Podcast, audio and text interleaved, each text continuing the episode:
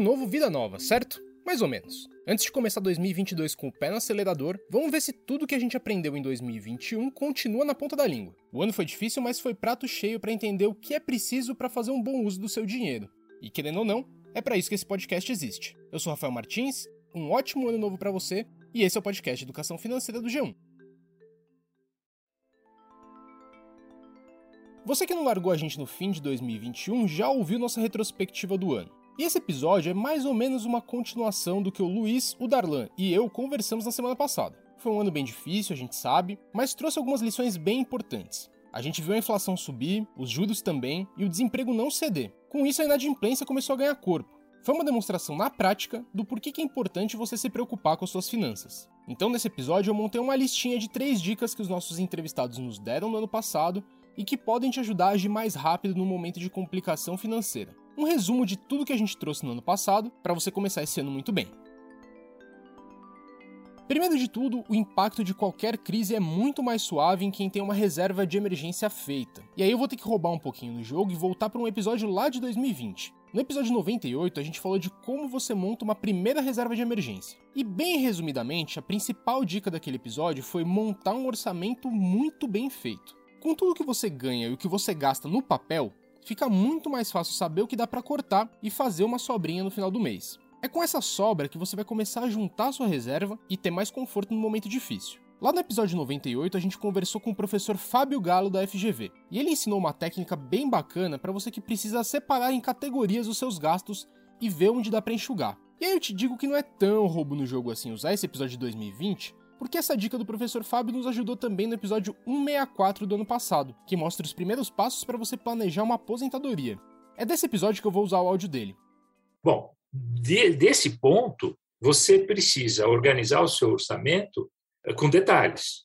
Primeira coisa, você precisa fazer o seu orçamento em termos líquidos. Quanto entra no seu bolso, tem que colocar ali. Segundo, as despesas, todos os gastos, e aí eu estou falando realmente todos os gastos que você realiza, tem que estar constante aí.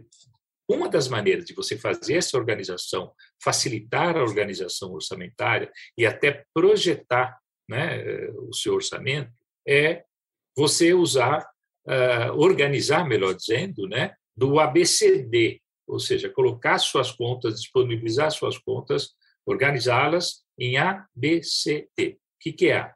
A de alimentar.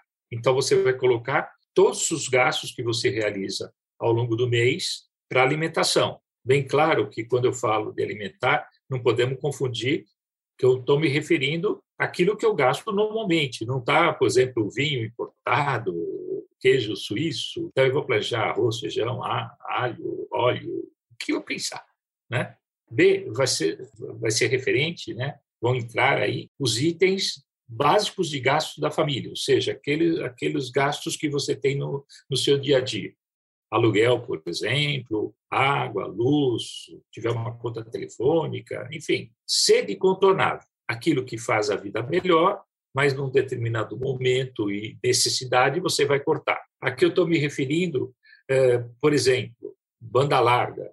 E no, no D, de desnecessário, né? Você justamente vai localizar aqueles itens de gastos que você mesmo se pergunta, por que, que eu gasto isso? Né? Você ter cinco cartões de crédito e pagando anuidades de cinco cartões de crédito.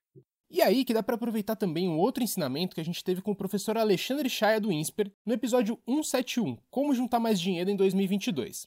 O Chaya também lembrou bastante da importância de fazer um bom orçamento, justamente porque ter ganhos de renda num país que cresce pouco é bem mais difícil. E a gente tem falado bastante aqui que as projeções de alta do PIB para 2022 são muito decepcionantes. No último Boletim Focus de 2021, os agentes de mercado previam uma alta de só 0,42% no PIB desse ano.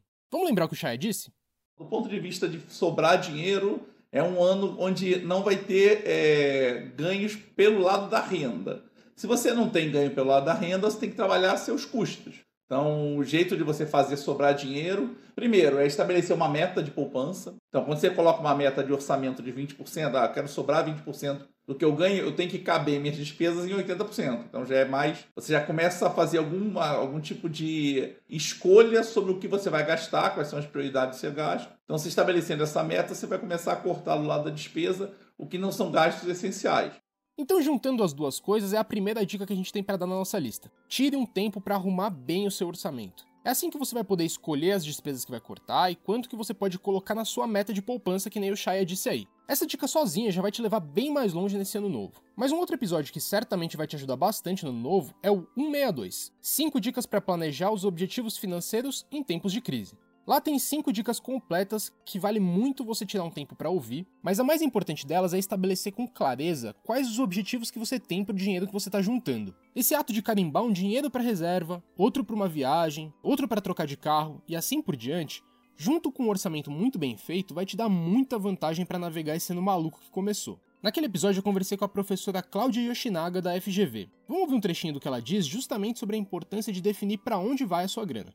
Primeira coisa que eu diria, assim, é a gente trabalhar com caixinhas pode ser muito eficiente desde que a gente se preocupe e lembre que existem outras gavetinhas. Só para dar um exemplo rápido, é lembrar que tem que existir a gavetinha da aposentadoria e, e, ela tem que ser cuidada, cultivada e tal, e não ficar só pensando ou só enchendo a gavetinha das férias, por exemplo, porque é muito mais divertido e tal, mas não pode esquecer das outras. Então eu acho que essa seria uma primeira ideia, pensar em quais são as gavetinhas que são importantes e dar uma atenção a todas, as, a todas elas. Por que, que essa ideia das gavetinhas elas vão ter lógicas diferentes? Quando a gente vai pensar com o dinheiro da aposentadoria, por exemplo, a gente vai estar tá falando de um horizonte, de um planejamento que você está falando que é de longo prazo. E aí, talvez para esse dinheiro, você possa e deva ter atitudes em, em relação a como fazer esse investimento de maneira diferente do dinheiro que é das próximas férias ou do dinheiro que é para trocar de carro no ano que vem. Então, isso pode ter um impacto positivo no sentido de levar as pessoas a planejarem de maneira diferente cada uma dessas gavetas. Bom, ficou bem claro que tem muita importância e tem como você se organizar. Mas é impossível a gente não falar do bode na sala, né? A gente virou o ano e a inflação continua lá no alto, mesmo com os economistas dizendo que ela deve cair nesse ano. E tem também uma eleição à frente para deixar o cenário todo mais turbulento. São vários episódios do ano passado que a gente abordou detalhes de como você reduz os gastos para se proteger dessa alta de preço, tanto dos combustíveis como dos alimentos, da energia e de outros vilões da inflação nesses últimos tempos. E além desses episódios temáticos que você encontra tanto na lista do seu tocador como no G1, a gente também fez um mais geral sobre a alta de preços e como que você pode tomar as melhores decisões de investimento para proteger seu dinheiro.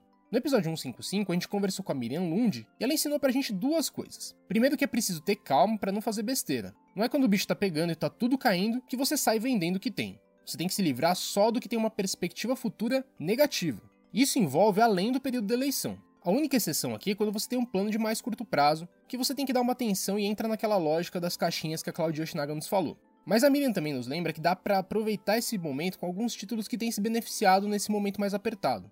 Ela explicou, por exemplo, como funciona a marcação a mercado em títulos de renda fixa. Lembrando rapidinho como é, o tesouro te remunera como ele te prometeu, só no fim do prazo de vencimento. Nesse intervalo tem um sobe e desce de valor, e se você precisar desse dinheiro, pode ter que vender com perda. Mas em um momento de inflação alta, esse título fica valorizado para compra. No dia em que os índices baixam, você ganha rentabilidade. Vamos ouvir o que a Miriam diz? É essa dinâmica na renda fixa que as pessoas pouco conhecem e que te dá um retorno além do esperado neste momento de indefinição. Toda vez que tem por exemplo, dia nervoso, mercado nervoso, dólar disparando, é o dia que você tem que ir lá e comprar um pouco de inflação mais juros. Vou lá e compro inflação mais juros. Porque na hora que cair, você sai fora, uh, você sempre tem que sair por uma taxa mais baixa da que você comprou, né? Então, sempre anote a taxa que você está comprando os títulos. Inflação mais quanto? Que taxa é essa? Porque quando você sair, você tem um ganho expressivo se você sair em taxas mais baixas, um ganho similar ou maior do que o que você ganharia numa bolsa de valores. Então, é, é isso que ainda é pouco conhecido pelas pessoas, mas que vem sendo feito hoje pelos grandes investidores. E ainda falando de investimentos, vale uma outra passagem do professor Alexandre Chaya do episódio 171. Claro que você não pode se desligar dos conceitos econômicos, mas não precisa ser mágico para investir o dinheiro direitinho nesse ano que vem. Afinal, com a alta de juros, a renda fixa volta a ser atrativa. O que é mais desafiador é você entender quais são os setores vencedores da renda variável. E se você é iniciante ainda está se acostumando a investir seu dinheiro, tem opções tranquilas para começar. Vamos para a resposta do Chaya para quando eu perguntei sobre o que esperar dos investimentos nesse ano. E lembrando que ele fala em 2022 como o ano que vem, né? Ano que vem vai ser um ano mais fácil do ponto de vista de investimento do que foi 2021 e até 2020. Por quê? Porque apesar de existir uma inflação não muito alta por causa da pandemia e também esse ano ter tido uma inflação mais alta, mas mesmo ano passado com uma inflação mais baixa, foram anos que investimentos em renda fixa foram muito ruins. Que o Banco Central entrou numa política de reduzir muito os juros. O Banco Central está tendendo a elevar a taxa de juros para um patamar mais próximo de dois dígitos, e aí vai ter uma inflação um pouco mais controlada, a não ser que você tenha uma disparada do dólar muito grande. Provavelmente a inflação vai rodar na faixa de 4,5, 5. Então, a escolha de investimento ano que vem, ela, ela já larga de um fator positivo. Agora, o que, que é mais arriscado? Investir na bolsa no ano que vem, porque coisas vinculadas à atividade real, ela tende a ser um ano mais complexo, porque qualquer soluço, ah, qualquer incerteza maior sobre quem é o candidato, ou quais são as políticas mais ou menos populistas que vão ser, vão impactar diretamente a atividade real. Agora, se você fala que o horizonte é um horizonte de 2028, 2030, aí talvez a atividade real faça sentido porque vão ficar mais baratas, essas oscilações podem levar ao preço estar tá depreciado e você conseguir comprar investimentos que tenham mais potencial de ganho no longo prazo. Mas ano que vem é um ano que vem é um ano mais fácil do ponto de vista de alocação por conta do nível de juros que o Brasil vai ter. Então, antes de terminar, vamos resumir tudo que a gente conversou. Para começar, gaste um tempinho que você tiver para montar um orçamento bacana.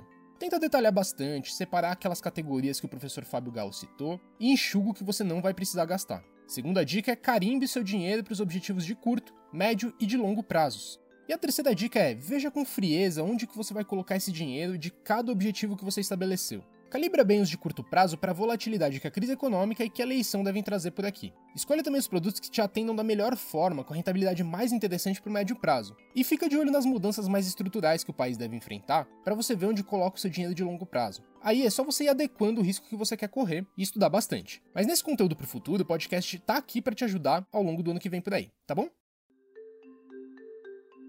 Então esse foi o episódio de hoje, e na semana que vem a gente entra de vez em 2022 para te ajudar a fazer o melhor uso do seu dinheiro. O podcast de educação financeira está disponível no G1, no Globoplay ou na sua plataforma de áudio preferida. Não deixa de seguir o podcast no Spotify ou na Amazon, de assinar no Apple Podcasts, de se inscrever no Google Podcasts ou no Castbox, ou então de favoritar a gente na Deezer. Assim você recebe uma notificação sempre que um novo episódio estiver disponível. Eu sou o Rafael Martins e assino o roteiro desse episódio, a edição do Gabriel de Campos. Um abraço para você e até a próxima.